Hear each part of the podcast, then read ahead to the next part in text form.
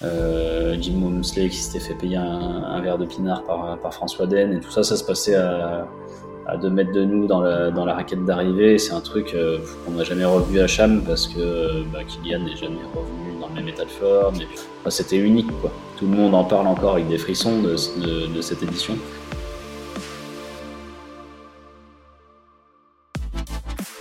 Et salut, je vous souhaite la bienvenue dans un nouveau numéro du Let's Trail Podcast, le podcast consacré 100% à la pratique et à la communauté du trail running. Et j'espère que toutes les trailers et les trailers, et ceux qui ne sont pas d'ailleurs, vont bien. Et juste avant de vous présenter le nouvel invité qui va suivre, je tenais à remercier toutes les personnes qui mettent des petits commentaires ou des 5 étoiles sur la plateforme Apple Podcast ou Spotify. Ça aide énormément le LTP à remonter dans les classements et c'est toujours bon pour la visibilité et pour que la communauté du LTP grandisse et grandisse encore. Donc merci à toutes et à tous. N'hésitez pas si vous souhaitez également soutenir le LTP à nous rejoindre dans la communauté des Patreons sur patreon.com slash let's try le podcast. Allez, passons maintenant à la présentation de l'invité du jour. Dans cet épisode, j'ai le plaisir de m'entretenir avec le créateur de Peigné Vertical. Ce nom, issu d'un blog de course à pied et de montagne lancé en 2009, est désormais celui de l'agence dont il est le fondateur et directeur créatif depuis 2015.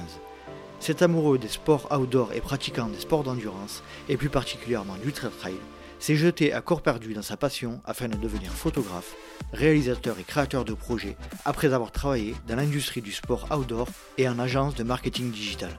Pour cet épisode, j'ai souhaité comprendre plus précisément les particularités du monde de la création d'images dans ce milieu des sports outdoor et de ce qui peut faire la différence à l'heure où les réalisateurs et professionnels se font de plus en plus nombreux. Nous aborderons également la manière dont il vit au sein de la communauté des trailers élites ou non, des satisfactions qu'il tire de son activité passion, mais nous aborderons également les aspects plus complexes de cette activité. Je ne souhaite pas vous faire patienter plus longtemps. Voici ma conversation avec Timothée Nalé. Salut Timothée, je te remercie énormément de nous rejoindre sur le podcast. Comment vas-tu? Salut Nicolas, bah, écoute, ça va, ça va super bien. Merci à toi de m'accueillir. Eh bien, c'est avec plaisir. Je remercie dans un premier temps Hermano qui nous a mis en relation, Hermano du podcast Nakan et devenir triathlète, qu'on salue. Euh, Timothée, est-ce que tu pourrais te présenter en quelques mots pour les auditeurs? Alors ben moi je suis un trentenaire, euh, trentenaire sportif, entrepreneur, euh, un jeune papa aussi. donc je fais du trail depuis, ça commence à faire un petit moment déjà, presque 15 ans. Euh, j'ai donc créé l'agence Panier Vertical en 2015. Avant, euh, avant ça, j'ai été auto-entrepreneur, photographe euh, pendant quelques années. Et en fait, si je rembobine encore un petit peu, Panier Vertical, donc ça, ça a été créé en 2009 et c'était un blog de, de course à pied et de montagne. En fait, c'était à l'époque, je bricolais un petit peu en images et c'était une manière de, de, partager mes, mes images et de auprès des, des copains, des, des, des internautes. Et puis, bah, tout ça, ça a un petit peu dérapé. Et aujourd'hui, Peigné Vertical, c'est une agence de, de 8 personnes. Euh, ça a dérapé, j'aime bien le terme. Plein, plein de sport outdoor et, dans, et dans le tourisme. Voilà, ça a un petit peu dérapé, exactement. euh, donc voilà, aujourd'hui, moi, mon, ma vie de tous les jours, c'est du sport, de, de l'image, de la gestion d'entreprise et puis, euh, et puis pas mal de montagne, forcément une belle activité dont on parlera plus précisément juste après. Mais moi, tu sais, Timothée, parce que a priori, tu as écouté quelques épisodes, euh, j'aime bien commencer par le, commencement. Est-ce que tu peux nous situer un petit peu euh, l'environnement dans lequel tu as grandi, euh, ton environnement familial, géographique, et puis ce qu'était le sport pour toi, enfant? Ouais, alors j'ai grandi pas du tout à la montagne. je suis assez fier parce qu'aujourd'hui, les gens croient que je suis originaire d'Annecy ce qui est une petite victoire parce que d'habitude il faut avoir deux ou trois générations d'ancienneté pour que les gens commencent à y croire. Et en fait, bah, je me suis tellement passionné pour la région euh, depuis que je suis arrivé il y a, il y a 12 ans que, maintenant j'ai presque l'air d'un local. Mais en fait, j'ai grandi à Montélimar euh, et mon sport de base, euh, c'est le tennis. J'ai beaucoup joué quand j'étais gamin, alors sans grand talent, on va pas se mentir mais, euh, mais j'aime toujours beaucoup ça. Et, euh, et donc j'ai grandi dans une famille de, de six enfants. Donc j'ai cinq frères et sœurs. C'est assez, assez, atypique. Et donc, grandi à Montélimar, dans le sud de la France. Euh, il se passe pas grand-chose à Montélimar, euh, à part qu'il y a beaucoup de vent et qu'il fait très chaud l'été et assez froid l'hiver euh, parce qu'il y a beaucoup de Mistral.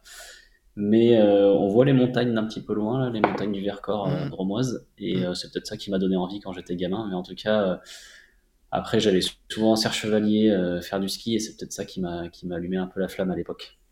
Un environnement sportif dans, dans la famille, les frères, les sœurs, y avait, le sport était présent, la compétition aussi?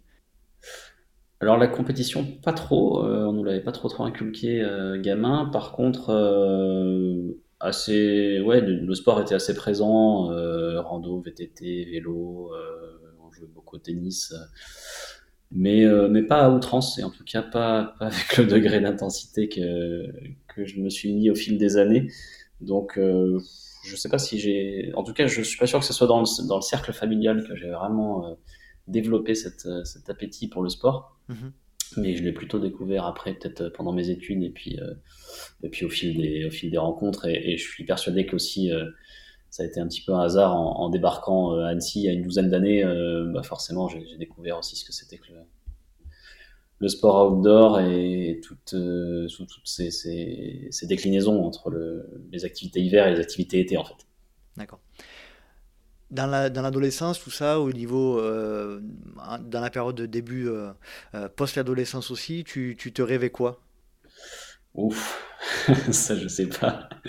J'ai fait, j'ai, on, dé- on dérape un peu peut-être sur la suite de ton entretien, mais j'ai fait une école de commerce, mais à l'époque j'ai fait une prépa pour pour rentrer en école de commerce et en fait je m'étais inscrit dans cette prépa-là parce que mon frère m'avait dit qu'il y avait avait pas de bio, il y avait pas de physique chimie. Alors ça a été mon seul critère de choix parce que j'aimais aucun des deux. Un choix par, dé- par Et en défaut. fait, euh, c'était pour donner une idée. C'est exactement ça, et ça donne une idée de, de quel point j'étais à peu près pas sûr du tout de mon avenir. Euh, je pense que trois mois avant le bac, euh, on a passé le bac blanc, j'avais déjà pas la moyenne, euh, et puis finalement tout ça, ça a plutôt bien bien roulé par la suite. Mais tout ça pour dire que j'avais pas de voilà, j'avais pas de vision euh, à long terme. Je me suis un peu laissé porter. La photo, c'est un peu arrivé par hasard euh, parce que euh, pendant mon école, j'ai fait un stage chez Salomon euh, comme, euh, comme assistant euh, à la, com et qu'en fait euh, j'étais à l'organisation de tous les shootings photos, j'ai découvert ce milieu-là, j'ai rencontré des photographes, j'ai appris plein de trucs et puis, euh, puis en fait c'est des, des, des, des méthodes et des trucs dont je me sers encore euh, aujourd'hui dans mon boulot. Donc euh, je dirais que mon parcours il a été euh, pas chaotique mais, euh, mais en tout cas euh, il a été fait de, de rencontres et atypique voilà. Mhm. Euh, et aujourd'hui, c'est sûr que je suis plus proche de, de ma formation en management, mais, mais ça a mis un petit peu de temps à se dessiner. Justement, est-ce que tu peux nous parler de, un peu plus en détail de ta formation professionnelle, de ton, de, de la faculté, etc. euh, et puis de tes premiers pas, euh, je crois que tu as travaillé en agence de marketing, en agence web aussi? Ouais, j'ai effectivement j'ai démarré. euh, bon bah j'ai j'ai passé mon bac hein, comme tout le monde. J'ai fait une école de commerce euh, à Grenoble, euh, Grenoble École de Management. Et puis euh, derrière, j'étais bah, à peu près sûr, comme tous les étudiants qui sortent de cette école-là, que j'allais euh, avoir un poste en marketing, en com euh, ou autre, quelque chose d'a- d'assez classique. Et j'avais pas du tout l'ambition de, de créer une boîte à l'époque, parce que parce que je il n'y avait pas d'entrepreneur dans ma famille, mes parents sont, sont médecins et puis, euh, et puis on nous avait jamais euh, présenté cette, cette voie-là euh, particulièrement. Donc euh, j'ai démarré effectivement euh, en, en chef de projet euh, à, la, à, la, à la création d'un réseau social de course à pied qui, qui s'appelait Good People Run et qui avait été créé par Martin Gaffuri et qui bah, n'a pas, enfin, n'a pas spécialement éclos, on va dire, Mhm. euh, qui s'est arrêté en 2014-2015. Moi, j'ai passé quelques mois, enfin de deux petites années en, en agence, euh, en agence web ou plutôt en agence de marketing digital à travailler pour des, des gros comptes sur de la sur de la- du développement de sites web, euh, mais comme en partie euh, gestion de projet, hein, pas développeur. Euh, et puis derrière, euh, j'ai progressivement libéré mon temps de travail. Euh, J'avais une activité d'indépendant en photo vidéo qui était de plus en plus large. Et puis, les, courbes se sont inversées et petit à petit, j'ai travaillé à temps plein sur Peigné Vertical j'ai créé la société en janvier 2015 et puis en, juillet, je suis passé à temps plein sur, sur Peigné Vertical et, depuis, bah, ça a été à peu près un, recrutement par an pour, pour développer l'agence. Pour en revenir à, la genèse de Peigné Vertical, déjà deux questions. pourquoi Peigné Vertical? Alors moi je le sais parce que je suis allé sur le site internet et vous en parlez. pourquoi Peigné Vertical? Et puis est-ce que tu peux nous hmm. parler un petit peu de la, genèse de la création de ce blog de course à pied initialement? En fait, à l'époque, je sais pas si tu te souviens, euh, les gens, bah, tu te souviens peut-être pas si t'es pas originaire du milieu du trail, mais les gens mettaient leur récit de course sur un truc qui s'appelait Kikourou. Oui. Euh, je crois que qui existe encore. Hein. C'était l'ancêtre des blogs en fait. C'était un forum. Euh, ça fait des années que j'y suis pas allé. Je sais même pas à quoi ça ressemble aujourd'hui, mais ça générait un trafic dingue. tu mettais tu, mettais un lien sur Kikuru, euh, tous les mecs allaient le voir, et puis euh, il y avait les gars arrivés sur les courses avec les bœufs Kikuru et tout. Enfin, c'était la première vraie communauté de, trail. Et euh, bah, je traînais pas mal là-dessus parce qu'à l'époque c'était le seul endroit où tu, trouvais des infos en fait sur les, sur les trails, des retours d'expérience. Il n'y avait pas accès à toute l'info qu'il y a aujourd'hui sur la moindre course, le moindre parcours. Et en fait, ça m'a donné l'idée de partager moi-même mes expériences. Et surtout, j'avais, euh, à l'époque, je commençais à bricoler un petit peu en, photo. C'était une manière de. Bah, Facebook n'était pas hyper développé non plus, donc c'était une manière de, partager tout ça et de se faire, euh, de se faire connaître aussi euh, dans la création d'images. Et c'est comme ça que ça a démarré. Alors pourquoi Peigné Vertical? C'est parce que j'ai démarré le trail avec mon, beau-frère au printemps 2008 ou 2009. Euh, et en fait, euh, il disait tout le temps, euh, on va se mettre une peignée. Et on va se mettre une peignée, ça veut dire, en gros, on va faire un truc long et dur en montagne, mhm. pour synthétiser. Et quand j'ai créé le blog, bah, tout simplement, je l'appelais peignée verticale. Alors, je pense que l'idée a germé dans la tête en, en, 2009, et le blog, je crois que le premier article est daté de février 2010. Et est-ce que tu sens, euh, tu sens à cette époque-là, qu'en 2009-2010, que le, que le trail, ça va devenir ce que c'est devenu aujourd'hui? Tu sens qu'il y a une, une un réel engouement pour cette pratique-là? Bah, à l'époque, euh, c'est comme, comme je te disais, euh, sur, sur une plateforme comme Kikuru, il y avait déjà énormément de monde. Bah, évidemment, il n'y avait pas Strava, il n'y avait pas Instagram. enfin, non, il n'y avait pas Instagram mais il y avait déjà un frémissement, c'est clair. Euh, il y avait euh, à l'époque la, la Kilian Quest qui avait, euh, qui avait déjà démarré. Kilian avait déjà gagné deux fois l'UTMB. Il y avait bah, Dawa Sherpa. Il y avait des, quand même des grands noms et des mecs assez charismatiques qui commençaient à émerger dans le milieu. On était sorti un peu de, la bande d'illuminés qui faisait le tour du Mont Blanc avec un, avec un mhm. sac à dos de 20 litres. Donc tu sentais que clairement il se passait quelque chose. C'était aussi les premières années où, où Decathlon a vendu des produits euh, de trail. Euh, tout ça, ça se mettait en place. Alors c'est clair que derrière ça a explosé et euh, en fait, je suis arrivé, je dirais pas que je suis arrivé dans la première vague, euh, c'est un, peu, un terme heureusement pas à la mode. je dirais qu'il y en a qui ont commencé en 2004-2005. Mhm. Euh, moi, je suis arrivé un peu plus tard, 2007-2008, et en fait, c'est le moment où les courses ont explosé. Le moindre village créait son trail, il y, a, il y en avait partout. Et après, en fait, ça a eu tendance à baisser un petit peu parce qu'il y avait trop de courses, il y avait trop d'événements mais tu sentais clairement que ça allait devenir hyper populaire. Et puis, euh, et puis tout le monde voulait faire du trail. C'était le, le truc euh, à la mode. Et puis d'ailleurs, euh, bah, après, le nombre de distances a, explosé. Il y a eu un peu l'inflation du nombre de kilomètres et de, de difficultés. Mais à l'époque, déjà, on, pouvait, enfin, on, pouvait, on, pouvait, voir que ça allait, que ça allait prendre. Qu'est-ce qu'il y avait dans le, dans le blog euh, Penny Vertical au début? C'était des récits de course, des photos C'était plutôt axé quoi Sur l'artistique ou sur le, le, récit? Eh ben, il y, a, y, a, y, a, toujours, parce que les articles sont toujours en ligne. Euh, on n'en fait pas spécialement la pub parce qu'il n'y a pas une grande fierté sur tous, mais, euh, mais, mais, je l'ai conservé parce que c'est une part d'histoire de l'agence et c'est mhm. marrant de se dire que c'est toujours en ligne. En fait, il y avait un petit peu de tout. Il y avait, euh, moi, j'ai toujours aimé écrire. Euh, j'ai d'ailleurs, ça m'arrive pour des clients de, vendre du public reportage ou euh, carrément de, on écrit des magazines pour certains clients.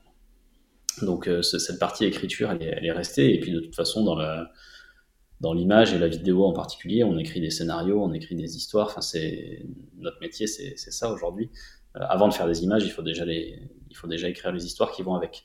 Donc, donc c'était, c'était un espace d'expression aussi. J'avais beaucoup de récits de courses et bah, j'aimais un peu rentrer dans les courses et en, essayer d'en retirer un peu des, choses et revenir quelques semaines après sur un, sur un ultra. Il se passe tellement de choses dans un ultra que des fois on a, envie de raconter tout ce qui nous est passé par la tête et et les gens étaient assez demandeurs de ça aussi parce que bah, ça leur permet de, de, comprendre aussi pourquoi tu fais ça, euh, la famille, les potes, et puis progressivement un cercle un petit peu plus élargi.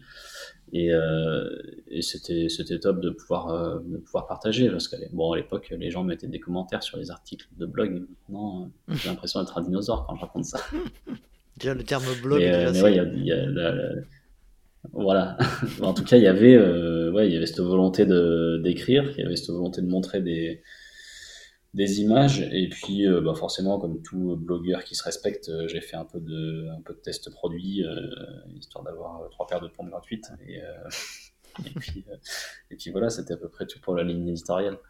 Il n'y avait rien de très très réfléchi non plus à, cette époque-là, au tout début, tu avais déjà l'aspect vraiment photographie très développé sur le blog ou c'est venu un peu plus tard? Non, ça, y était déjà. Après, honnêtement, je ne savais pas ce que j'allais en faire. tout ça, ça s'est fait un petit peu par hasard. en 2009-2010, je sortais d'une année chez Salomon, donc à, l'organisation des, des shoots photos, où je bossais avec les photographes pros, au recrutement des modèles, à la gestion, à la préparation des, des shootings et sur le terrain et tout ça, mais j'avais aucune idée que j'allais en faire mon métier. C'est arrivé un peu plus tard, 2012, 2013, j'ai continué à faire des images, je faisais ça pour le plaisir. Chaque fois que j'allais en voyage, je ramenais des tonnes d'images.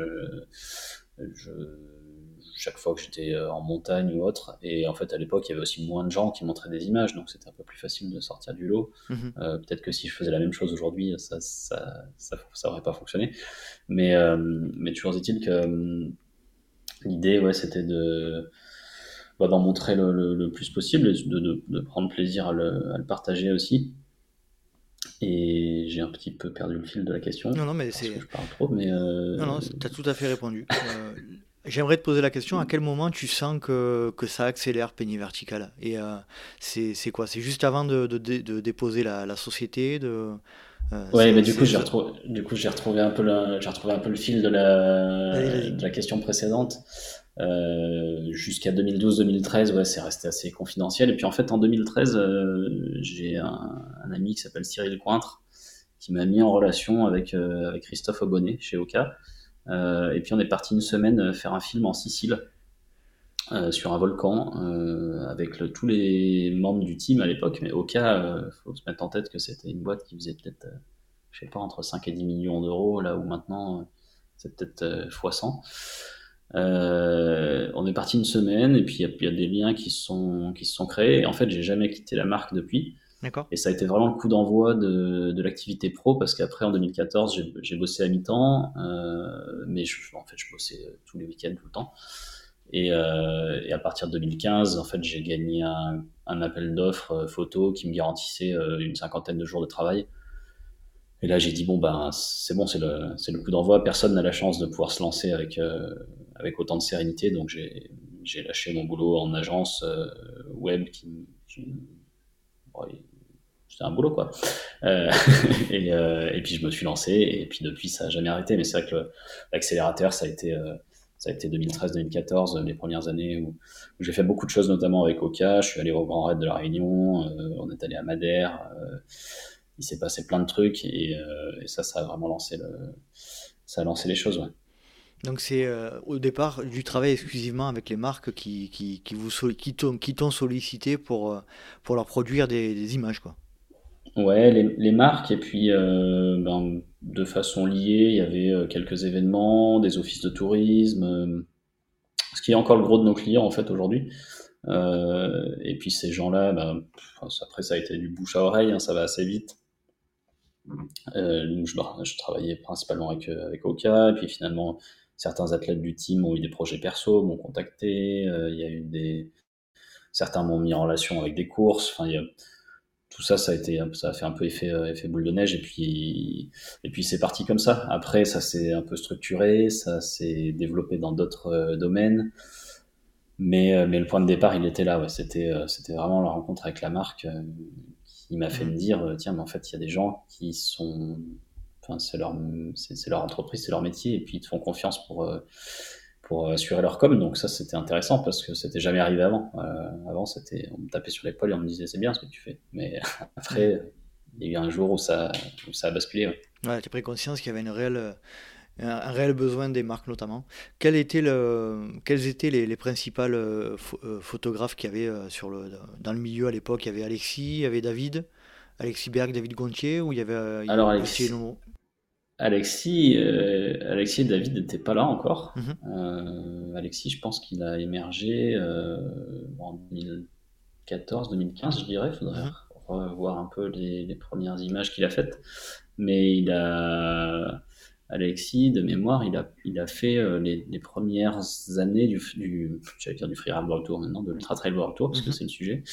Euh, et en fait, il a fait toutes les courses du World Tour euh, comme photographe, et euh, c'est ça qui lui a permis de se faire connaître, parce qu'il a, il a beaucoup, beaucoup shooté pendant, pendant deux ans. Bah, D'ailleurs, il a, il a sorti son livre euh, Grand Trail, si je me trompe pas, et je sais pas si tu l'as déjà invité ou si Ouais. on pourra t'en parler un jour. Mais, mais en tout cas, euh, c'est parti de là pour lui, et donc c'était un peu plus tard. Non, à l'époque, euh, les photographes qui étaient déjà là, c'était, euh, bah, il y avait Damien Rousseau qui shootait beaucoup pour Salomon. Il y avait, euh, il y avait Jordi Saragossa qui était aussi chez, chez Salomon. Il y avait, euh, il y en avait plein, plein des photographes, mais des, des gens qui sont encore là aujourd'hui, c'était, eux, c'était Jordi, c'était Damien. Il y avait, euh, ça, c'était vraiment pour la partie trail. Après, dans l'outdoor, il y plein de, plein d'autres photographes. euh. Mais à l'époque, c'était, on va dire, début des années 2010, euh, il y avait Salomon qui faisait des images et, et c'est tout, en fait. hein. Il y avait, Mm. Le reste, c'était quand même assez, assez réduit. Peut-être North Face, mais qui, qui travaillait euh, quand même essentiellement euh, avec des photographes américains. En France, ouais, c'était surtout Salomon qui faisait des images. Après, euh, après maintenant, ça, ça- Ouais. forcément, quand on, quand on regarde le marché, Mm. quand on regarde le marché actuel, forcément, c'est impressionnant parce que toutes les marques ont- font du contenu avec plein de genres différents. Mm. Mais bon, il y avait de la, il y avait de la place, mais il y en a toujours. C'est ce dont on a parlé récemment, euh, où on, en a, on, on l'a évoqué à plusieurs reprises, mais euh, aujourd'hui les marques sont, euh, font elles-mêmes leur contenu, enfin du, du moins en passant par des agences comme vous, mais elles, elles proposent leur contenu directement et, et du coup ça vous fait des opportunités pour, pour aller faire des shootings, pour aller créer de plus en plus. Quoi. Il y en a, c'est vrai qu'aujourd'hui vous, vous proposez des petits films, des petits... euh, voilà, et ça ça, ça, ça, ça vous crée de belles opportunités. Quoi. Bien sûr, et puis les, marques, euh, comme dans tous les milieux, mais elles ont plus de collections qu'avant, elles ont plus de moyens qu'avant aussi, parce que forcément le marché a grossi. Donc en fait, le, ce milieu-là, il a, il a rien à voir par rapport à ce que c'était il, y a- encore quelques années. Mais bon, c'est comme tout, ça, ça, ça a grossi. Après, est-ce que ça perdurera et combien d'années est-ce que le trail continuera à grossir? Je sais pas. Je pense que c'est un sport qui est arrivé à maturité et c'est c'est intéressant d'ailleurs. J'ai l'impression que depuis euh, depuis quelques années, les choses se tassent un peu et que il y a beaucoup moins de croissance qu'avant. Et euh, c'est pas plus mal finalement. Le but, c'était peut-être pas d'aller faire courir 200 000 personnes le même week-end autour du Mont Blanc. En tout cas, c'est pas ce que recherchent les pratiquants, je pense pas.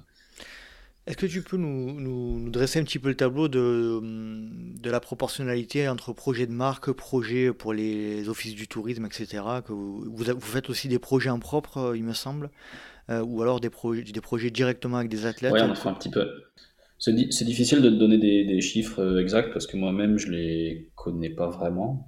En tout cas, pas de manière très précise. Je dirais que c'est du, du 80-20. Euh, Aujourd'hui, on a déjà, on a beaucoup de projets hors sport qui sont au moins 30 ou 40% de notre activité euh, parce que bah, quand on a pris deux années Covid, forcément, on cherche un peu d'autres horizons et que le sport, pendant deux ans, ça a été complexe, surtout la partie événementielle qui, même si on bosse assez peu en direct avec des événements, euh, ça rejaillit en fait sur notre activité puisque les marques nous sollicitent pour aller sur des événements et suivre des athlètes. Mhm.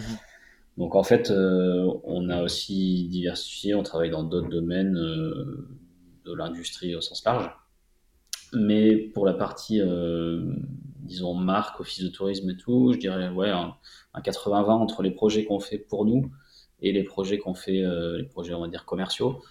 Euh, on sort environ un docu, un docu par an. Euh, ça peut être un docu qui va de, de 13 minutes à, à 52 si on prend les formats un peu standards de la, de la télé, qui n'ont plus rien de d'évident parce que parce que voilà les docu nos docu ils passent pas en télé par contre euh, en donc en 2019 juste avant le Covid on a fait un, un docu de presque une heure sur euh, la Via Alpina de Mhm. Guillaume Artus je sais pas si c'est Ouais. un sujet qui te parle Ah ouais.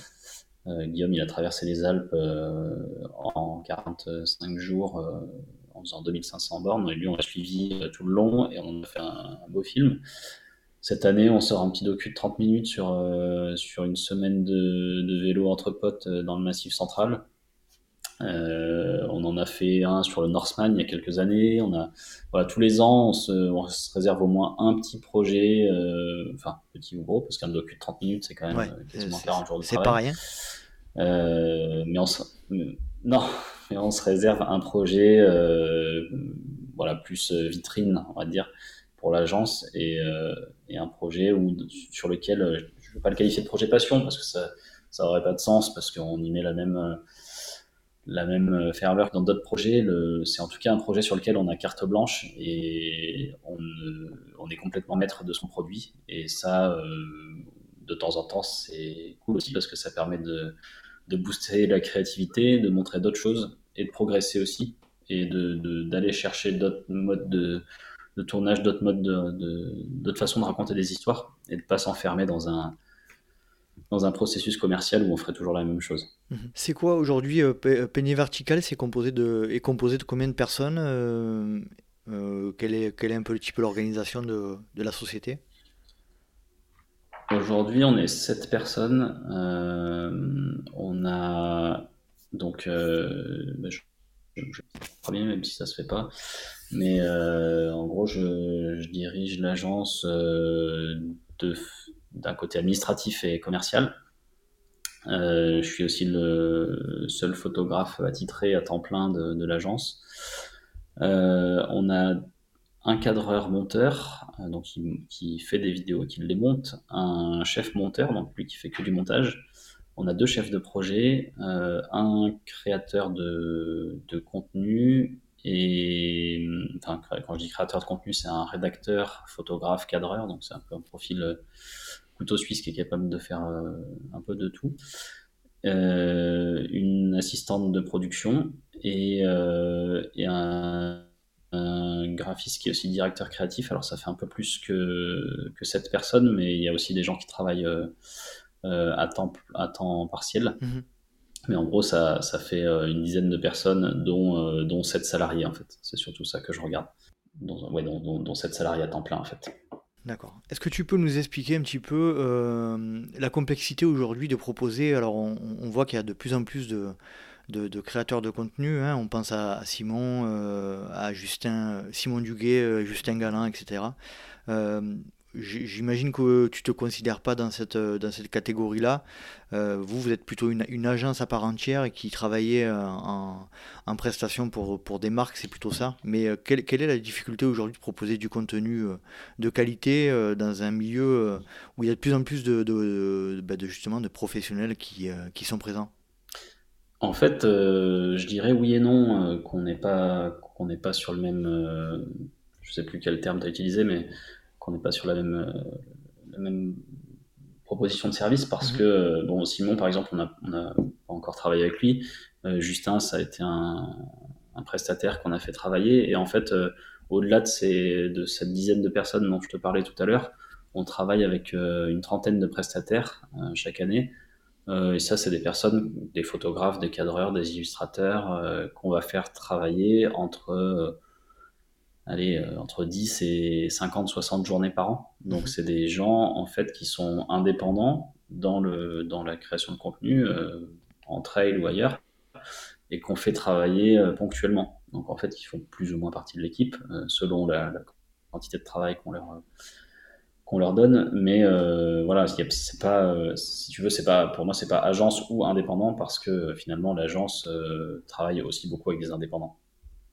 Et, euh, et justement, ces, ces profils, euh, comme Justin, comme Simon ou d'autres, euh, on les fait intervenir ponctuellement sur des projets quand euh, l'un ou l'autre a une valeur ajoutée euh, par rapport à. En fait, on sélectionne les profils en fonction des projets. Mhm. Et euh, je trouve que la complexité de proposer du contenu aujourd'hui, c'est effectivement qu'il y en a beaucoup. Euh, il, y en a, je ne sais pas s'il y en a trop, mais il y en a beaucoup. Et, euh, et c'est vrai que ça, je trouve très compliqué euh, quand, oui, déjà je pense qu'il y a un petit conflit générationnel, mais quand tu arrives au bout de 8-10 ans où tu es installé dans un, dans un milieu, que les codes changent, parce qu'aujourd'hui, bah, strictement tout passe par Instagram ou, d'autres supports équivalents, mais, c'est beaucoup de, réseaux sociaux. Et eh ben les t'es presque à te dire qu'en fait euh, t'es plus à la page et que le t'es t'es euh, même si attention hein, j'ai que j'ai que 33 ans mais les codes changent hyper vite et, euh, et on aurait tendance à se dire mince je suis sur les réseaux, je regarde ce que font les autres et, et pendant ce temps-là, moi j'ai rien fait. Donc si j'ai rien fait, c'est que je suis nul et qu'on va que tout va s'arrêter. Mmh. Mais en fait, c'est que tout va tellement vite et le contenu est renouvelé chaque jour que bah, moi, ce que j'ai appris, c'est essentiellement de ne pas regarder ce que font les autres. Ou alors de regarder euh, bah, les gens qui que ça me fait plaisir de suivre, qui, qui t'inspirent, qui proposent un contenu qui m'intéresse, mais qui m'inspire aussi. Mais c'est vrai que euh, ça peut être tentant de tomber dans le, bah, dans le, scroll d'un feed d'Instagram et d'être là à se dire mince, en fait, tous les autres ils font mieux que moi et puis finalement, euh, je fais ce que je fais, c'est nul. Euh, alors qu'en fait, euh, il y a de la place pour tout le monde, pour raconter des histoires, et surtout, on se rend compte que, euh, en tout cas, moi, je me rends compte dans la gestion d'une agence que la quantité de clients qu'on a et la, qualité du boulot qu'on fait, elle n'est pas liée au nombre de likes qu'on peut avoir sur Instagram. Et ça, c'est vraiment ce que j'ai appris des dernières années, et c'est ce à quoi j'essaye de me tenir aussi, de pas de pas tomber là-dessus. Alors de regarder les, ce qu'on disait, de, de, regarder ce que font les autres de façon bienveillante et, pour s'en inspirer, mais jamais pour copier et pour, euh, et pour se comparer en fait, parce que ça, ça sert à rien. Et puis c'est de, ce qui est complexe aussi, c'est d'arriver à gérer beaucoup de projets à la fois, euh, comme on le fait, parce qu'une année, euh, chez nous, une, une année, c'est entre 100 et 150 projets. Donc ça veut dire au moins deux ou trois projets différents chaque semaine, voire plus. Et, et ça, bah, c'est beaucoup de rigueur, c'est beaucoup d'organisation. Et euh, c'est vrai que c'est ce qui nous différencie de, bah, de freelance qui, eux, vont commencer un projet, le terminer, en attaquer un autre, peut-être en avoir deux en parallèle, mais, euh, mais jamais plus en fait. Alors des fois, nous, il y en a 8 ou 10 en même temps. Est-ce que tu te serais imaginé en 2009 ou voire en 2015 euh, avoir une telle accélération pour peigner vertical? Comment tu, quel est le bilan, on va dire, un peu plus de 10 ans après la création du blog, de l'évolution de, de, peigner vertical? Bah non, ça serait mentir que de te dire que, je pensais en arriver là. Et puis, de toute façon, j'ai jamais eu d'objectif. Euh, je me suis jamais dit euh, je veux qu'on soit à 10 ou je veux qu'on fasse tant, tant de chiffre d'affaires. Tout ça, ça m'intéresse pas vraiment. En fait, ce qui m'intéresse, c'est euh, surtout d'avoir des projets qui soient intéressants, de bosser avec des gens qui sont cool, que ce soit les, les gens qu'on fait bosser ou non d'ailleurs, euh, et de bah, d'arriver à, sortir des projets dont on est dont on est fier, dont on est content. Donc euh, non, je pensais pas nécessairement en, arriver là. Maintenant, euh, bah, l'histoire elle s'écrit toute seule. Alors de temps en temps on la, on la guide un peu et puis on la on la on essaye de, la modérer d'une façon ou d'une autre, mais euh, mais en tout cas elle, suit son cours et c'est plutôt une c'est plutôt une belle histoire et j'essaye de pas trop pas trop y penser plus que ça, même si bah, forcément plus ça grossit et moins on perd un peu cette spontanéité et cette euh, et cette, euh, cette audace que tu peux avoir quand tu es, quand es tout seul ou, à deux euh, versus une boîte avec huit personnes où il faut assurer quand même du revenu parce que tout le monde doit être fin du mois. Bien sûr. Quel est, si tu devais en sélectionner un ou deux, ton meilleur souvenir de, dans le cadre de Penny Vertical? Le plus beau, le plus beau projet, celui qui t'a fait le plus grandir, celui qui t'a le, donné le plus de satisfaction? Bah, c'est-à-dire que nous, on a, on a une activité qui est euh, qui sur les dernières années été très centrée autour de l'UTMB, euh, qui a été un gros accélérateur euh, de notre de, de la vie de l'agence et de la taille de l'agence. Donc forcément, j'ai des souvenirs qui sont un peu liés à, cette, à cet événement-là, et c'est cet événement qui nous a fait grandir parce que bah, c'est un événement que j'ai couru, j'ai, couru déjà entre 2010 et 2014. En 2015, j'étais tout seul pour le couvrir, euh, enfin, sous l'étiquette euh, panier vertical. Et puis cette année, on était quasiment 30 personnes. Donc c'est sûr que c'est un endroit où on a beaucoup appris. Chamonix, on y va souvent. Et, et en 6 ans, faire, faire x30, c'est sûr que c'est beaucoup. Et en fait, j'ai un, un, souvenir qui, qui, ressort parce que 2017, c'est la première année où on a mis en place une vraie grosse équipe. On était une dizaine ou une douzaine de mémoire. Et euh, je me souviens très très bien de cette ligne d'arrivée avec, euh, les six premiers qui sont arrivés en une, demi-heure. Il y avait, euh, pas forcément dans le bon ordre, mais il y avait, François Den, euh, Kylian Jornet, le 3, ça devait être, je sais plus qui fait 3, mais il y avait Xavier, ils, ils, sont arrivés en une demi-heure. Euh, Jim Womsley qui s'était fait payer un, verre de pinard par, par François Den et tout ça, ça se passait à, à deux mètres de nous dans la, dans la raquette d'arrivée. C'est un truc qu'on n'a jamais revu à Cham parce que bah, Kylian n'est jamais revenu dans le même état de forme et puis c'était c'était unique quoi. Tout le mhm. monde en parle encore avec des frissons de, de, de cette édition et c'est vrai que c'était un, un super souvenir. Et puis en 2017, d'ailleurs, juste après, oui, 2017, juste après l'UTMB, euh, Jim Wamsley, je sais pas pourquoi, il lui a pris l'envie d'aller euh, courir le Grand Raid de la Réunion. Mhm. Et du coup, Oka, en dernière minute, nous a, nous a appelé euh, et nous a demandé de partir là-bas quasiment du jour au lendemain. où il a explosé complètement. Et, en fait, comme à la Réunion, bah, personne ne le connaissait, il était tout seul, il n'avait même pas en gros, on était un peu son cercle proche. Quoi. Il y avait un, ami à lui qui était là.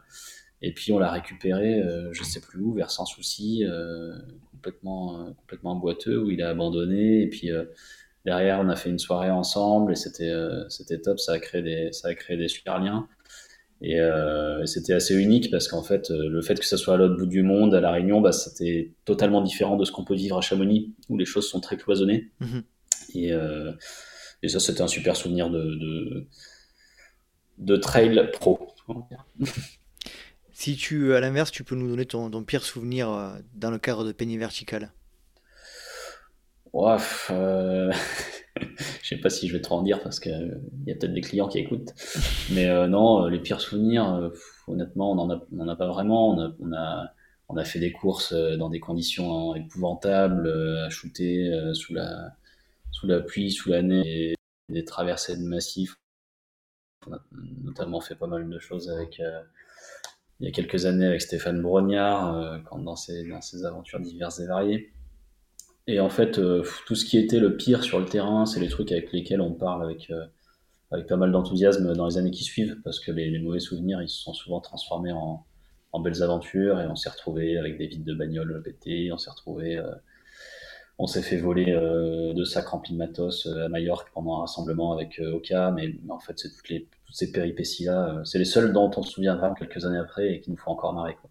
Quelle est ta vision, votre vision pour Penny Vertical dans les, on va dire, dans les 5-10 années à venir? Est-ce que vous avez un... Je sais pas, tu dirais, tu, dirais quoi toi? Moi? Bah de, bah, J'espère pour vous que, que l'agence va encore grandir. Mais comme tu le disais, est-ce que c'est pas aussi lié à, l'évolution de euh, l'évolution du trail running? Est-ce qu'on n'a pas atteint un plateau? Et puis surtout, est-ce que vous, vous avez euh, l'intention de. Alors je pense que tu disais tout à l'heure, vous faites pas que du trail, vous faites autre chose, mais euh, déjà, quelle est la proportion entre le trail et le reste chez Penny Vertical? Et est-ce que vous avez l'intention aussi de vous diversifier encore plus? Ouais, en fait, avant, c'est surtout ça que j'allais répondre à ta question, c'est que avant le trail était quasiment toute notre activité. Et c'est comme ça qu'on s'est fait connaître. Euh, surtout parce que à titre perso, j'ai beaucoup couru et que ça te permet de rencontrer les bonnes personnes, d'être au, aux bons endroits. Maintenant, euh, déjà, je fais moins de courses parce que j'ai moins de temps. Et puis, euh, et puis je suis pas sûr que j'ai envie qu'on soit 15, 15 personnes dans, dans 5 ans parce que ça, ça, fait quand même des petites nuits. non, ce, que je vois de plus, c'est des, objectifs un peu plus larges, c'est d'essayer de s'impliquer dans ce, dans ce sport-là et de d'avoir alors de, façon tout à fait modeste, mais d'avoir un rôle à jouer dans ce sport-là, euh, que ce soit euh, au niveau des, courses, des, athlètes, d'être une structure qui compte un petit peu. Euh, je pense qu'aujourd'hui, on est il y a 4-5 boîtes équivalentes à la nôtre en France, et en tout cas, on a une notoriété qui, qui, qui, commence à être intéressante. la, proportion du trail dans notre boulot aujourd'hui, c'est c'est peut-être 20 à 30%. Le vélo a pris beaucoup de place récemment. parce que ça, bah, c'est un sport, c'est un sport qui monte et c'est des univers qui sont liés. il y a eu un tel boom, un tel boom du vélo après le, le Covid que forcément ça a grandi. En tout cas, nous, on, est, on essaye aussi, euh, en, grandissant, euh, ça, forcément, ça t'ouvre plus de portes, as un petit peu plus de, moyens, tu peux faire plus de choses. Euh, on essaye de s'impliquer aussi auprès des, athlètes. Aujourd'hui, on est devenu sponsor d'Audrey Tanguy, qui est une athlète avec qui on a des, super rapports et à qui on offre ben, une prestation de, de conseil, d'accompagnement en images, un petit peu de la, dans la gestion de ses réseaux sociaux. et, tout au long de la, saison. Donc c'est aussi euh, là-dedans que j'entends avoir un, rôle dans le, dans le, sport. Et puis bah, plus largement, au-delà du trail, on essaye de, de rester une, euh, à notre modeste niveau une, une référence euh, de, de, sport outdoor, parce qu'on ne fait ni de haute montagne, alpinisme, escalade, etc. Ça, on en, on en fait très peu, parce qu'on n'a pas la compétence. Mmh. Mais en tout cas, sur les, sur les sports on va dire, euh, sur le plancher des vaches, euh, type, euh, type trail, VTT, vélo de route, ski de rando, tout ça, on est, on continue à se développer et puis, et puis à se faire plaisir, tout simplement. L'objectif à, à 2 ans, à 10 ans ou à, ou à 20 ans, c'est de continuer à se faire plaisir dans ce qu'on dans ce qu'on crée et c'est bien, c'est bien ça le plus important. Parce qu'après, toujours plus gros, toujours plus, toujours plus grand, c'est sûr qu'en tant qu'entrepreneur, tu as, toujours un peu des objectifs, mais le, but, c'est, et moi, mon envie, c'est aussi de, avant tout, d'assurer aux gens avec qui je bosse euh, bah, des, belles conditions de boulot, de, de se faire plaisir dans le, dans le boulot et, euh, et pas forcément d'en faire toujours plus. Quoi. Tu disais que tu avais envie d'avoir des, plus de responsabilités dans le milieu du trail. Est-ce que tu, tu en as parlé un petit peu avec Audrey Tanguy, mais est-ce que tu, peux préciser un petit peu cet aspect-là? Euh, Par quel euh, moyen tu, aurais, euh, tu aimerais avoir plus de responsabilités, plus d'impact?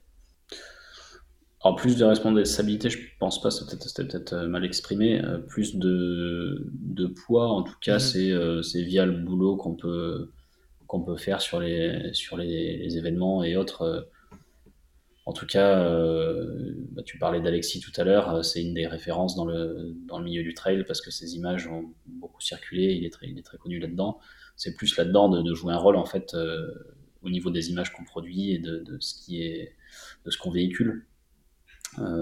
et après, si on peut accompagner des athlètes pour réaliser leurs projets, ben, c'est encore mieux. Si on peut aider certains événements à, à grossir ou à améliorer leur com par les images qu'on propose, bah, c'est parfait. Et c'est vraiment là-dedans que je veux m'inscrire. D'accord. Qu'est-ce qu'on peut vous souhaiter euh, pour Penny Vertical? Bah, C'est ce que je disais, de continuer à faire des projets de qualité et à se faire plaisir dans ce qu'on qu'on fait. Euh, si un jour on est, on est à se demander euh, ce qu'on fait là, c'est qu'il y aurait eu un problème quelque part et que je me serais trompé. Aujourd'hui, je pense qu'on est, on est passionné de ce qu'on du milieu dans lequel on le bosse, de, de, de ce qu'on produit, et ça c'est essentiel euh, d'aller euh, parce que ça reste un de, l'extérieur, euh, les gens ont l'impression qu'on passe notre temps à se promener et qu'on est toujours dehors, mais ça reste un, un métier comme un autre, si ce n'est qu'il est un peu différent, et, et c'est ça que, que, je veux garder, c'est d'arriver à faire de, du, moindre petit projet, de, de, la moindre journée euh, de boulot, un truc euh, qui sorte un petit peu du commun. Donc, mhm. euh, ça, c'est ce que j'aimerais, ce que j'aimerais conserver. Et puis, sur, les, sur les dernières années, j'ai aussi essayé de, de faire de cette agence quelque chose d'un petit peu différent, dans le sens où bah, le, on a proposé des, des, des, contenus différents et on a proposé aussi des, des, façons de vivre en interne dans la dans l'équipe euh, différente. Il y, a, il y a un an, on est parti faire le tour du Mont Blanc euh, en équipe euh, sur le tracé du TMB. On a tous, on a tous couru en relais, passé quatre jours ensemble. il y a deux ans, on avait fait une super année 2019 et puis en novembre, on est parti. à l'époque, on était trois. On est parti faire un team building pendant 15 jours au Népal. on est allé voir l'Everest parce que bah, nous, ça nous a, ça nous a inspiré d'aller faire ça. Euh, l'année d'avant, on était parti en camping-car pendant une semaine en Écosse. Euh, c'est ça aussi euh, l'agence payée verticale et c'est ça que je veux que je veux continuer à vivre, d'avoir un boulot qui soit différent mais de la bonne façon. Cool. on peut passer, si tu veux bien, sur ta pratique du trail. Est-ce que tu peux nous expliquer un petit peu On n'a pas beaucoup parlé de trail. Ouais, c'est vrai. On, a parlé de peignée verticale. Hein. C'était le but aussi initialement. Oui, c'est ça. J'espère que... ça va intéresser du monde, mais, oui. c'est vrai. Est-ce que tu peux nous... à pied. Est-ce que tu peux nous parler un petit peu de ta pratique du trail, euh, déjà quand tu as rencontré euh, cette euh, discipline, et puis nous donner un petit peu les, les moments marquants de, de ta pratique jusqu'à présent? Ouais, alors on s'est rencontrés, on s'est rencontrés en école un lendemain de soirée avec la course à pied. non, bah, quand t'es ado, la course à pied c'est quand même pas le truc qui te passionne en général, mais j'ai euh, j'aimais bien faire des tours de stade. Enfin, je préférais faire euh, la séance d'endurance que les 500 mètres au lycée, en tout cas. Euh, après, j'ai pas mal couru en fait en école du côté de la Bastille à, Grenoble. C'était la petite bosse du coin qui permettait de faire, faire 200-300 mètres de dénivelé. Et en fait, à Grenoble, tu es quand même au milieu d'un bassin de montagne qui est qui est super et parce que tu as Vercors, Chartreuse et, et Beldon juste à côté. Et en fait, euh, bah, à l'école, on, débordait quand même pas d'heures en termes d'emploi du temps. Donc, euh, je suis allé voir un petit peu ce qui se passait autour. Et puis, progressivement, ça m'a bien plu. Euh, J'en ai fait de plus en plus. Après, j'ai. Et puis, tout de suite, ça m'a intéressé de faire long et de faire dur. Euh, déjà, peut-être, je vais pas mentir, parce que c'était à la mode. Et puis, parce que c'était là-dedans que j'étais le moins mauvais. Parce que je courais pas très vite. Euh, donc, j'ai fait, j'ai fait le Trail des Aiguilles Rouges en 2009. C'est une course qui existe toujours. À euh, Chamonix. Ça faisait 50 bornes. Et puis, ça ouais, Chamonix, ça s'était bien passé. Et du coup, euh, bah, comme je n'ai pas fait dans la demi-mesure l'année d'après, je me suis inscrit à la CCC. à l'époque, euh, il fallait pas de points, ça n'existait même pas.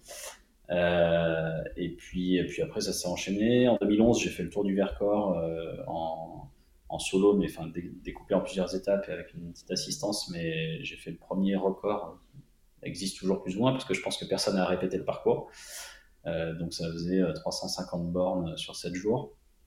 Et, puis après, j'ai au moins fait un ou deux ultras par an en sélectionnant les courses qui me faisaient, qui me faisaient plaisir sans me mettre euh, la pression. Mais c'est vrai que je suis allé, bah, je me fais aujourd'hui plaisir dans les courses entre 80 et 120 bornes. C'est là où j'en ai fait le plus. Et, et ça m'a permis de voyager, ça m'a permis de découvrir des, massifs. et j'ai encore plein d'idées. Mais c'est vrai qu'aujourd'hui, je suis un tout petit peu moins dans le dans la recherche de dossards parce que j'en ai jamais fait beaucoup et que un ou deux par an ça suffit. Mais j'ai aussi mis en place euh, plein de petits projets off euh, au fil des années et puis euh, et puis en fait j'en fais encore souvent. Ça m'arrive de partir 6, 8, 10 heures dans les Aravis, dans les Bauges ou autour, autour d'Annecy et, et ça me va très bien comme ça. Est-ce que tu peux nous donner ton moment extraordinaire C'est un moment unique lié au trail, pas forcément le plus beau, mais le plus atypique. Est-ce que tu as ça en magasin? Ah Ouais, j'en ai plein. Les plus atypiques, euh, c'est vrai que je suis assez connu par mes potes pour euh, tracer des parcours sur les cartes et dire on verra, ça devrait passer. et puis ça se termine souvent euh, sur un, ça se termine souvent à quatre pattes. Euh, du coup, des moments comme ça, j'en ai plein. Euh, je me souviens en 2015 ou 16, je suis allé courir à, à Glencoe en, en, Écosse, qui est une super belle course. Et avant ça, en fait, euh, comme Glencoe, c'est une course qui est hyper technique et hyper engagée, je m'étais dit, bah, tu vois, je vais aller faire un bout de traversée des Aravis sans spécialement regarder la carte. Et puis, puis je me suis retrouvé pendant, j'ai dû faire 30 bornes en 6 heures ou 7 heures et puis euh, être pendu dans les, dans les rochers, euh, là-bas au-dessus des, au-dessus des combes des Aravis, euh, tout seul évidemment, avec les gypaètes qui tournent autour de la tête. C'est des super ambiances, c'est, des super souvenirs. Bon, sur le moment, tu te dis bon, il faut pas que ça, faut pas que ça merde parce que parce que sinon ça peut mal se passer. Quoi. Et est-ce que tu peux nous donner ton pire souvenir de trail? Bah, les pires, je pense que je les ai vécus en course en fait. Euh, je trouve que c'est tellement dur les courses parce que bah, parce qu'on est toujours à fond et surtout c'est si j'en fais encore c'est parce que c'est les seuls moments où vraiment je vais me surpasser et me faire hyper mal. Euh, je sais pas pourquoi on a tous besoin de ça, on est tous en recherche de ça, mais en tout cas euh, j'ai fait 70 bornes à l'UTMB en 2013 avec des crampes, euh, les 70 dernières. Donc ça je le souhaite à personne, hein, c'est pas, un super bon souvenir. j'ai fait à peu près pareil, mais avec seulement 50 bornes à la CCC trois ans avant. Et bah, il m'a fallu à peu près 8-10 ans pour trouver le remède pour avoir moins de crampes. Donc ça c'est cool, ça a fini par passer. Mais, mais ouais, ça m'a ça m'a quand même ça m'a quand même foiré un paquet de courses et pas foiré parce que j'en ai jamais abandonné une seule, ça c'est ma petite, euh, ma petite fierté trail. Mais, euh, mais ça m'a ça m'a gâché le plaisir sur, sur pas mal de parcours. Et le petit secret pour les crampes, euh, j'en ai pas vraiment en fait, c'est juste que je fais. Avant, j'ai bah, j'ai grandi à l'époque de la compression, que j'ai progressivement banni parce que je soupçonnais la compression de filer des crampes ça va, ça va hérisser les poils de pas mal de marques euh, qui peuvent écouter, mais c'est comme ça. Et puis, euh, et puis surtout, bah, j'ai fini par ne boire que de, que de l'eau, un peu de sel minéraux de temps en temps, et, et surtout, j'ai appris que quand un trail fait 100 bornes, ça sert à rien de courir à fond sur les 50 premiers, qu'il vaut mieux garder un petit peu de force pour la fin. Et en général, ça évite bien les mésaventures. C'est un léger détail. Oui, oui, ça peut servir. Hein. Je, dis, ça, si jamais quelqu'un écoute, ça peut. Prenez le conseil, c'est pas, pas totalement débile. Timothée, comment tu vois l'évolution de, la communauté trail ces dernières années, là, on va dire ces dernières cinq années, et notamment avec l'arrivée des, des, euh, championnats fermés, euh, privés, etc. Toi, tu, tu te positionnes comment?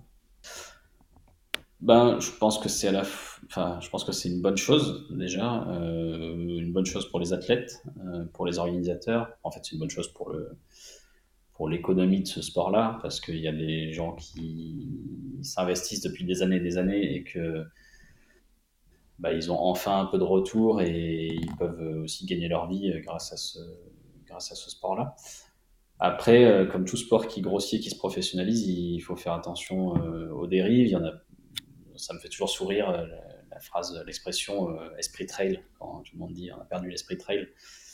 Mais bon, il y a quand même un peu de vrai parce que euh, bah, aujourd'hui, il y a plusieurs choses. Il y a, les, il y a ces circuits fermés dont tu parles. Il y a aussi bah, le, merveilleux monde des influenceurs, donc où le but est de, mener des partenariats plus ou moins juteux et plus ou moins cohérents avec les marques. c'est vrai que les marques partent un peu tous azimuts avec plein de profils dans l'idée de toucher le maximum de monde possible, mais c'est pas toujours fait de manière hyper pertinente. Mhm.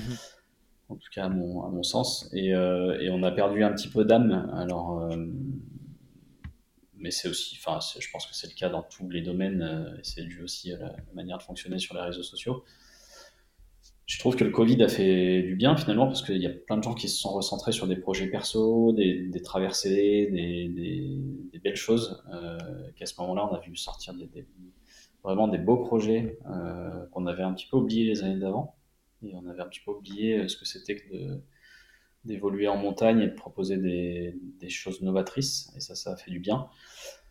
Et pour ce qui est des circuits fermés, je pense que on, le sait depuis des années, il y, a, eu des circuits qui se sont, qui sont multipliés. Là, je trouve que les choses, depuis deux, ans, deux, trois ans, sont en train de vraiment s'accélérer et elles se structurent. Euh, que, Salomon et Oka sont en train de se, tailler la part du gâteau euh, avec euh, les, Golden, les Golden Trail et,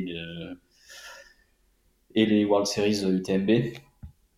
Mais, mais ça, en fait, ça n'est qu'une petite partie de l'iceberg et il y a aussi euh, toutes les courses de village, tout, ce qui fait le trail en fait. C'est un mm. peu euh, c'est un peu comme si on comparait ça au foot et qu'on disait euh, il y a la Ligue des Champions et la Ligue 1. Mais en fait, sans, sans tous les clubs amateurs, sans la Coupe de France, sans, sans la Ligue 2 et différents championnats, le reste, ça n'existerait pas. Donc, il ne faut pas, faut pas oublier ça. Et, et ces, événements dont tu parles, ça reste pour moi uniquement des, vitrines et des, trucs élitistes. Euh, le reste, euh, on n'en parle pas beaucoup, mais c'est ce qui fait le socle de la, discipline et j'espère que ça va continuer à exister. Ouais, c'est ce qui fait aussi la force du trail, c'est qu'on a la possibilité d'avoir un peu tout euh, dans nos disciplines, c'est-à-dire participer à, des, des, événements différents, que ce soit des grandes messes ou, ou des, petits, des petits trails locaux, et ça, c'est, ça, ça, ça, il faudrait qu'on le conserve le plus longtemps possible. Ouais, bien sûr. C'est sûr, et puis il faut pas oublier que, et ça, c'est un peu en train de disparaître, mine de rien, que le, le, truc génial en trail, euh, c'est que on pouvait, euh, bah, moi-même, j'en ai fait plusieurs manches de l'Ultra Trail World Tour, par exemple. Euh, on pouvait participer à une course de renommée mondiale et prendre le départ euh, en même temps que les meilleurs, euh, que les meilleurs mondiaux. Et ça, c'était quand même assez extraordinaire. Alors maintenant, avec des systèmes de vagues et tout, ça, ça, tend un petit peu à disparaître. Mais il n'empêche que sur le papier, n'importe qui pouvait gagner la course. Quoi. Mmh. Maintenant, ça devient un peu plus, un peu, un peu différent même si euh, les, athlètes euh, sur leurs courses de préparation et autres euh, sont, sont sur plein d'événements un peu plus confidentiels. Mais ça, il faut faire attention à ne pas le perdre parce que c'est aussi, je pense, ce qui a fait le succès de ce sport et c'est assez unique. Hein. Il y a pas, enfin, jusqu'à preuve du contraire, on ne peut pas prendre le départ du Tour de France avec, avec le futur vainqueur.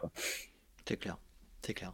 On espère que ça durera le plus longtemps possible, mais voilà, effectivement, on sent quand même qu'il y a une, une tendance à, séparer un peu les deux mondes pour moi. Est-ce que tu euh, as un sujet Vas-y, vas-y. C'est certain et probablement, euh, c'est probable, c'est probablement inéluctable. Mais, euh, mais comme tu dis, j'espère que, que les athlètes se battront un petit peu contre ça parce que c'est ils sont, ils sont entre guillemets venus du peuple, donc ça serait bien de ne pas l'oublier. C'est sûr, c'est sûr. Timothée, est-ce que tu as un sujet à évoquer dont on n'aurait pas parlé? Ben, on n'a pas parlé de Covid, ça c'est cool, ça fait du bien. Mhm. C'est volontaire, c'est volontaire. Je te, remercie de pas. ouais, ouais, c'est très bien. Euh, je pense qu'on a évoqué, euh, on a évoqué beaucoup de choses. Euh, on a beaucoup parlé d'entrepreneuriat, effectivement. C'est difficile de prendre du recul sur la, sur sa, sa propre activité et tout ce qu'on a, ce qu'on a construit quand ça va, quand ça va aussi vite, parce que finalement ça, ça bouge quand même très très vite, euh, en tout cas de, mon côté. Et, euh, et en tout cas, ce que, enfin, le message que je voudrais faire passer, c'est que moi, je suis avant tout quand même un, bah, quelqu'un qui aime, euh, qui aime la, montagne. tu m'en as pas trop parlé d'ailleurs, mais bah, pour moi, l'essence même de ce métier, et bon, alors, pas se mentir, il y a une partie économique maintenant, et quand on fait vivre 7 ou 8 personnes, euh, il y a quand même une, logique et une responsabilité du, chef d'entreprise. Et c'est d'ailleurs un de mes plus grands plaisirs, c'est de faire vivre des gens. Mmh. Et simplement, bah, je voudrais finir en disant que la montagne, c'est pour moi, c'est une excuse pour, euh, pour travailler et vice-versa. Et là, le travailler est une excuse pour aller, pour aller en montagne. Euh, et que je mesure la chance infinie que j'ai de pouvoir faire ça. Et en fait, pour moi, bah, d'aller en montagne, c'est au-delà de faire des belles images, c'est aussi euh, trouver un, un, petit espace de liberté qui est plus en plus euh, difficile à avoir. Alors encore plus sur les deux dernières années, ben la montagne, ça a vraiment été un refuge d'aller faire des trucs. Vraiment, enfin, on peut déconnecter. Il y a de compte à rendre à personne. Il n'y a pas de il n'y a pas de masque, il n'y a pas de règles, il n'y a rien de tout ça. Et, euh, et c'est aussi une manière de, de, de renouveler mes, mes, idées. Chaque fois que je vais courir, faire du vélo ou autre, j'ai plein de trucs qui germent dans mon esprit. J'ai plein d'idées qui sortent dans un appart ou même, euh, même dans une grande ville à aller, à aller prendre l'air parce que franchement, ce qui se passe euh, en nature, c'est jamais du temps perdu. Et, euh, et au-delà de ça, euh, quand je suis pas tout seul, parce que je suis souvent tout seul, parce que c'est difficile de, de, caler des horaires, mais c'est, je dirais qu'en montagne, c'est aussi là où je passe le plus de temps avec des potes et, euh, qu'on vit des trucs, des trucs assez forts, que ce soit des potes ou des collègues d'ailleurs. Donc, donc c'est pour ça que c'est pour ça que j'y vais. Et, voilà, si tu veux rajouter quelque chose, je sais pas, mais pour moi, ça sera le mot de la fin. Non, non, mais très bien. Impeccable. Merci beaucoup Timothée. Euh, effectivement, euh, on a parlé de beaucoup de choses. On n'a peut-être pas assez, peut-être pas assez creusé certains sujets comme effectivement euh, ta position de chef d'entreprise qui doit être un peu compliquée, mais aussi tellement, qui doit te rendre tellement fier. Mais en tout cas, je te remercie d'avoir d'avoir été transparent sur sur tous ces différents sujets. Est-ce que tu pourrais me conseiller un invité ou une invitée pour le podcast? J'avais pensé, euh, bon, il faut que ce soit quelqu'un qui fasse du trail. Euh, j'avais pensé, moi, je, suis depuis quelques temps euh, une jeune coureuse qui s'appelle Lucille Germain, qui je trouve a une, personnalité très fraîche et très intéressante dans ce, dans ce milieu-là. Et bah, écoute, si tu l'invites et qu'elle répond favorablement à ton invitation, je me, je me ferai un plaisir de l'écouter. Super, eh ben, c'est noté. on passe juste pour terminer aux questions rapides. C'est les questions avec des réponses courtes et sans arguments. Est-ce que tu es prêt? Ok, vas-y. Plat favori après la course Les pâtes. Boisson favorite après la course Ah, euh, Un bon Orangina. Gel, tu es plutôt gel, bar, les deux ou aucun des deux Bah, les deux. Fait maison ou industriel? Ah, j'avoue, industriel. Je regarde un petit peu ce qui est moins mauvais, mais euh, j'ai pas la patience de faire mes propres trucs. Tu préfères les grosses rafales de vent ou une grosse averse de pluie? Oh, voilà, c'est la peste ou le choléra. J'aime aucun des deux. Je préfère encore quand il neige. D'accord. Tu préfères les racines ou le verglas? Euh, clairement, les racines. Tu préfères courir de nuit ou de jour? Forcément de jour parce que parce qu'on a plus l'occasion de courir de jour, mais de nuit, franchement, je prends un super plaisir et euh, je me suis fait quelques quelques soirées de confinement euh, avec des longues des longues heures à la frontale et euh, j'en garde un super souvenir. C'est clair. Quand tu cours, tu es plutôt podcast, musique ou bruit de la nature? Eh ben les trois, mon colonel, parce que bah, je fais un peu des trois et euh, quand j'en ai marre de l'un, je vais vers l'autre et ça dépend des heures du jour, ça dépend de plein de choses, mais euh, des fois ça m'arrive de partir sans musique, des fois avec et euh, j'ai pas de j'ai pas de règles là-dessus. On est pareil là-dessus. Dernière question, tu préfères filmer ou courir? La question piège. Euh, non, je crois que je préfère courir. Tu préfères courir. Timothée, merci énormément pour le temps que tu nous as accordé. Enfin, ça dépend, dans, ça dépend dans quelles conditions. Il y, a, il, y a des fois, il y a des fois où je suis en train de filmer et je me dis, oh, oh là, j'aimerais pas du tout être en train de courir. et il y a des fois où je suis en train de, courir et je me dis, tiens, là, aujourd'hui, pas le, pas le goût, j'irais bien tenir une caméra. D'accord. ça marche.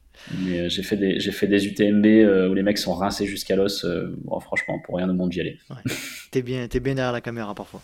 C'est ça. Timothée, merci beaucoup. On a passé un super moment et puis euh, je te souhaite une bonne continuation avec euh, tes équipes sur Penny Vertical et puis euh, plein de bonnes choses pour toi et pour vous. Eh ben, merci beaucoup Nicolas et puis euh, bah, bonne continuation à toi et je te souhaite plein de, de beaux invités euh, en 2022. Merci beaucoup. Salut Timothée. À bientôt. À bientôt. Salut. Et voilà, cet épisode est à présent terminé. J'espère que vous avez passé un agréable moment en compagnie de Timothée Nallet et je le remercie une nouvelle fois du temps qu'il nous a accordé. Si vous souhaitez rejoindre le LTP sur les réseaux sociaux, rien de plus simple, rendez-vous sur Let's Try le podcast sur Facebook ou Instagram. Vous pouvez également me suivre sur LinkedIn ou Strava à Nicolas Guilleneuf ou alors intégrer la tribu des Patreons sur Strava. Rendez-vous également sur patreon.com slash let's try le podcast si vous souhaitez intégrer la communauté. J'espère vous retrouver pour un prochain numéro du Let's Try podcast et d'ici là n'oubliez pas, si vous pensez que c'est impossible, faites-le pour vous prouver que vous aviez tort. Salut salut